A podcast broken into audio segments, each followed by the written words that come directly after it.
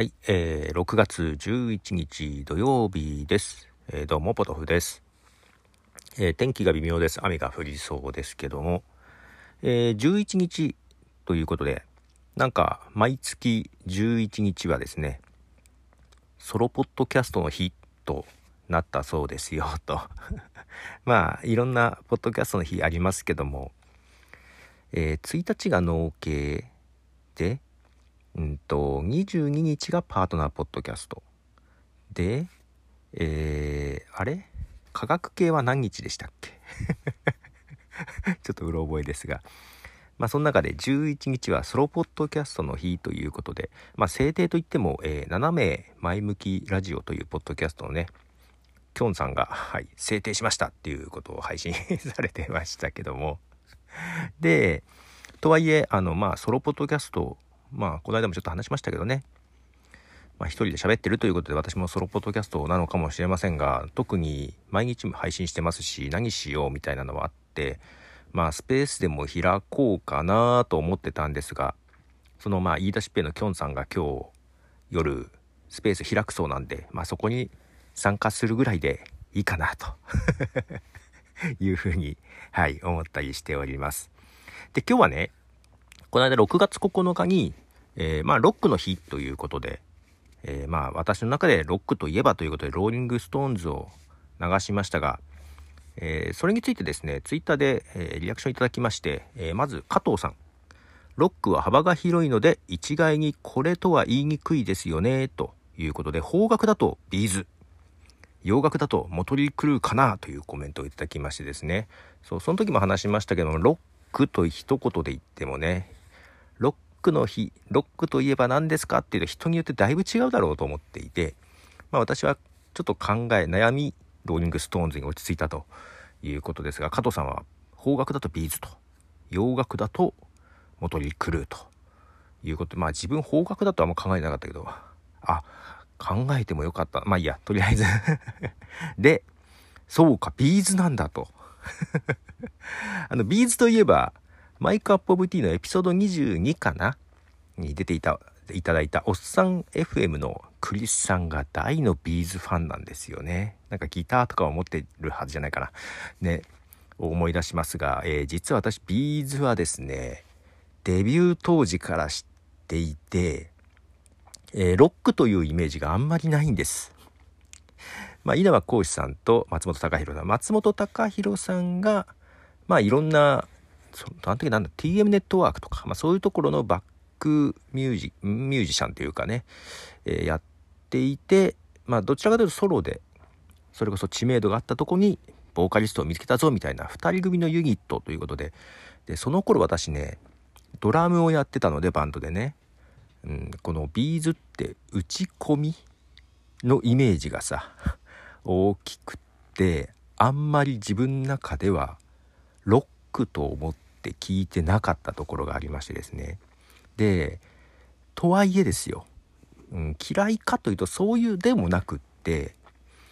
でバンド一緒にやってた時ねその時に私がドラムでやっててギターの子が松本えー、高弘がすごい好きで、うん、すごいいろいろ話聞いたり曲聴かされたりとかね。であと当時付き合ってる彼女が好きで稲葉さんの方が稲葉講師が好きでえーっとねライブハウスなんだけど本人がたちが来なくて映像のライブ？なんていうの？あの映像の ライブ、えー実は見に行ったことがあるんですよ。ビーズのデビュー当時ぐらい。デビューしたてぐらいなんですね。うん、で、えーまあなのでその頃のイメージが強くってだからあんまりロックってイメージじゃなかったんですけど、えーまあただ本当にだからそのデビューアルバムぐらいから結構聴いてはいます。周りが聴いてたので。で、えーその頃、まあ、よく聴いた曲でもあり私としてのビーズのイメージはこれですよっていうのを一曲流そうと思います。結構古い曲です。えこれいついつ？1990年の曲ですね。ビーズで。 Be There はい、えー、ビーズのビーゼアこの曲はですねアルバムに入ってないです、えーベストアルバムには入ってたんですけども1998年リリースのベストアルバムには収録されてましたがオリジナルアルバムには収録されていないけど、4枚目のシングルです。はい。この頃は聞いてましたよ。まあまあね。だこれぐらいのイメージなので、ロックかと。まあ、ただ、松本隆弘とかは本当にロック少年であることはあるんですよね。で、稲葉さんも多分ロック好きだとは思うんだけど、うん、まあ2人組っていうこともあってね、こんな感じのイメージですけどね、ということで、で、洋楽の方、元リクル、こっちはね、ほんとよく聞いてました。まあドラムやってたのもあって、あのー、まあ元リクルも普通、まあロックというよりはハードロックって感じですけども、ヘビーメタルまではいかないからハードロックな感じですけど、あの、ドラムが結構目立つバンドで、ね、トミー・リーという人なんですけどね、まあ今もソロでやってますが、まあ、バンドとしてはもう解散しちゃったのかな、うん、活動停止はしているはずですが、えー、そのモトリクルの中から1曲。これは何枚目ならば2枚目か3枚目ならばですね。モトリクルで、えー、ワイルドサイド。はい、えー、モトリクルのワイルドサイドですけども、えー、トミー・リー、えー、これねライブの時にですね結構日本のツアーでもやってたようなんですがドラムセットごとね叩いてるトミリとドラムセットごと宙に浮いて、えー、空中でもう前後にぐるぐる回りながらドラムを叩くっていうパフォーマンスが有名で。でこの時ね聞いてた頃ねいわゆるミュージックビデオが全盛期で結構あのテレビでもやってたんですよミュージックビデオとかがね。でその時にそのぐるぐる回ってるドラムを叩いているトミー・リーの姿を見て同じドラマーとして衝撃を受けた記憶があってでそのミュージックビデオどの曲だったかなと思い出せなくって探しててようやく見つけたのが Wild Side と。だから Wild Side のミュージッククリップを見ていただければどんな感じか わかると思いますが。えっ、ー、とね本当は Kickstart My Heart っていう曲の、えー、ミュージックビデオかなと思ったんですけど、見てみたらなんかあれ回ってないと思って、もっと前に出してた曲でしたね。ということでですね、あの、このぐるぐる回るドラムを探すので、今日今朝 もうトリックルのミュージックビデオをずっと見てました。いろんな曲を。懐かしいなと思いながら。そん時に一つ、えーああ、そうだったなって思い出した話があって、なんでもう一曲、モトリークルの曲流します。モトリークルのデビューアルバムの1曲目の曲です。モトリークルのライブワイヤー。はい、えー、モトリークルのライブワイヤーですけども、今流したのは2021年のリマスター版です。はい。この中の曲のフレーズ、うん、あるフレーズがですね、えー、ビーズの曲を聴いてたら、あれまんまじゃんっていうのをね、当時そういや見つけたなと思って、いや、当時ビーズね、まあ今もかもしれないですけども、結構この辺のハードロックとかの曲を、まあ悪い言い方としてはパクリ？っ ぽいネタが結構あったりしたんですよね。で、この Live Wire じゃんっていうのもね、出てきた曲があります。これも初期の頃の曲です。ビーズの Gimme Your Love。はい、えー、ビーズの Give Me a Love という曲ですが、どこかお分かりいただけましたでしょうか？はい。あの、ビーズはね、結構そういう、なんでしょう、ネタが結構ありましてですね。まあ当時も聞いてて、まあ多分元曲となるハードロックとかの方が好きだったんで、まあ、聞いてて、あ、これもじゃんとかいうのがね、結構あったんですよ。まあただそれはね、これはパクリだ、けしからんっていうよりは、ああ、松本またやりやがったなっていう、なんかどっか好意的な またネタをぶち込んできたなぐらいな感じで捉えてたりはしましたけどね。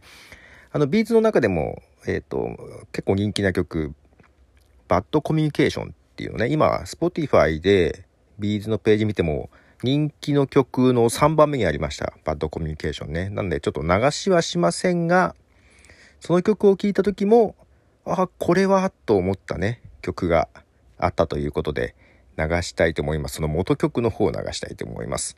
えー、レッド・ツェッペリンで Trampled Under Foot。はい、トランプルド・アンダーフッドですが、まあ、さっきのギミア・ラブとかはメロディーでね、あれっていうのがあったんですが、この場合はイントロですね。はい、イントロ部分のフレーズというか、まあ、ただこのね、トランプルド・アンダーフットに、と1975年のアルバムフィジカルグラフィティに入ってるんですけども、これが出た時も、あれ？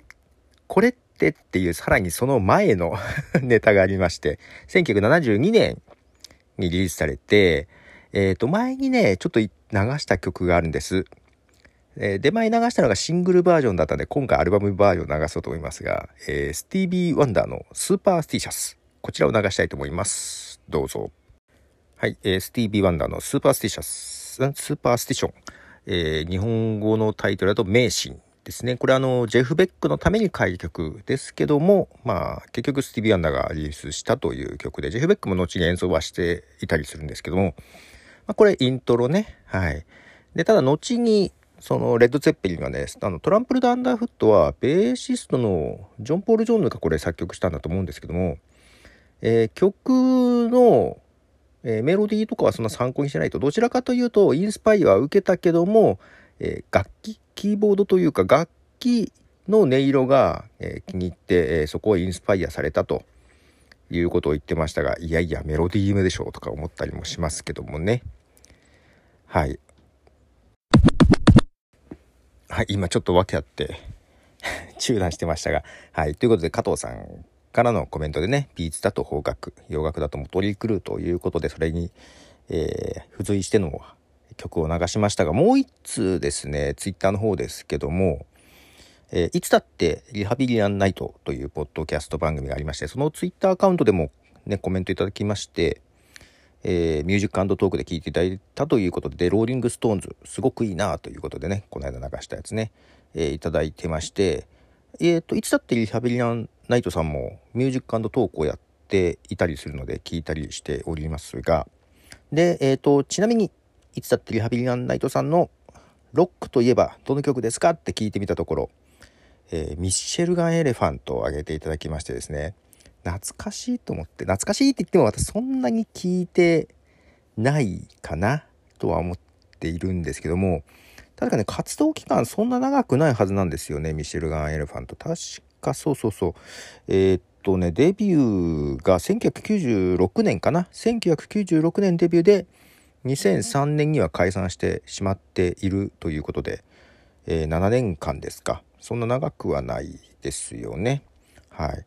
で、えー、なんであんまりね、曲自体そんな知らないんですけども、この曲は聞いたことあるっていうやつをね、流したいと思います。えー、ザ・ミッシェルガン・エレファントで、世界の終わり、えー、スマッシュヒッツバージョン。はい、えー、ミッシェルガン・エレファントの世界の終わりという曲ですね。はい、えー、リハ、いつだってリハビリアンナイトさんからは、僕は何と言ってもミッシェルガン・エレファントですねというふうにいただきました。かっこ弟って書いてあるんですけど、えー、どっちが兄でどっちが弟かっていうのがいまいち聞いてても、あの、よく分かってない私です。はい。で、最後にもう一曲ね、ミッシェルガン・エレファントの曲をね、流そうと思うんですけど、えー、ちょうどこの頃ね、結構テレビにも出てくれてたんですよね。で、ミュージックステーションに、えー、出た時にですね、えー、ちょっとまあ、ウィキペディアに載ってた逸話で面白いのがあって、え、まあ、そのミュージックステーションでですよ、えー、タモリさんがね、当時というか、今までで思い出深いのは何かっていうなんかのインタビューをちょっと前に見たんですよ。すると、ロシアのアーティストかな、タトゥーという女性2人のユニットのアーティストがいてですね、タトゥーがドタキャンするっていう事件があったわけですよ。これ結構有名なんで知ってるっていうか覚えてる人も多いかもしれないですけども、ね、タトゥーが生放送中に、えー、出演を放棄すると。で、ちょっと前に見た記事でいくと、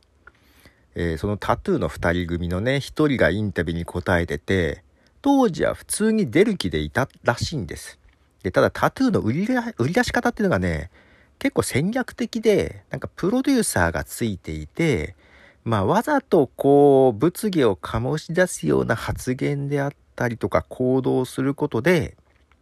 まあ、知名度を上げていた部分があると。で、実はこのドタキャン事件生放送のでのね、これもプロデューサーの指示だったみたいなんですよ。本人たちは全然そんな出る気だったらしくって、ただこれをやったことによって、結構叩かれましてですね。うん、だからまあ、プロデューサーの戦略で一時期売れたけども、まあ、どんどんエスカレートしていってやりすぎて まあ、失敗ですよねまあ、ただ、とはいえ、まあ、一時期でもね、売れたというか知名度上がったので、まあ、完全な失敗かっていうとそうでもないけども、ただ、やりすぎちゃったかなっていう時ね。で、実はこのミシェル・アエルファント、そのミュージックステーション、同じ日に出ていたようで、で、タトゥーが急に出ないと言ったことで、その穴をね すでに演奏を終えていたんだけど、急遽一曲 やったらしいです。その辺がね、ちゃんとライブバンドの良さでもあるよね。はい。ということで、その時やった曲を最後に流したいと思います。ミッシェルガン・エレファントで、Deadman's Galaxy Days。はい、 Michelle Gun Elephant で、 Deadman's Galaxy Days ということで、と、まあ、当時ね、私どちらかというと洋楽少年だったので、あんまり聞いてなかったですけども、今聞くと全然いいなと思います。はい。ね、あの、あんま聞いてなかったけども、ちょっと聞いてみようかなと思ったりしつつですが、なんだかんだ今日、そんなわけで8曲流しました。あの、ロックの日に、えー、コメントありがとうございます。ね、あの、まあ、ロックといえばっていうのを他にもね、人によって違いそうなんで教えていただければなと思います。ということで、ポトフでした。じゃあね。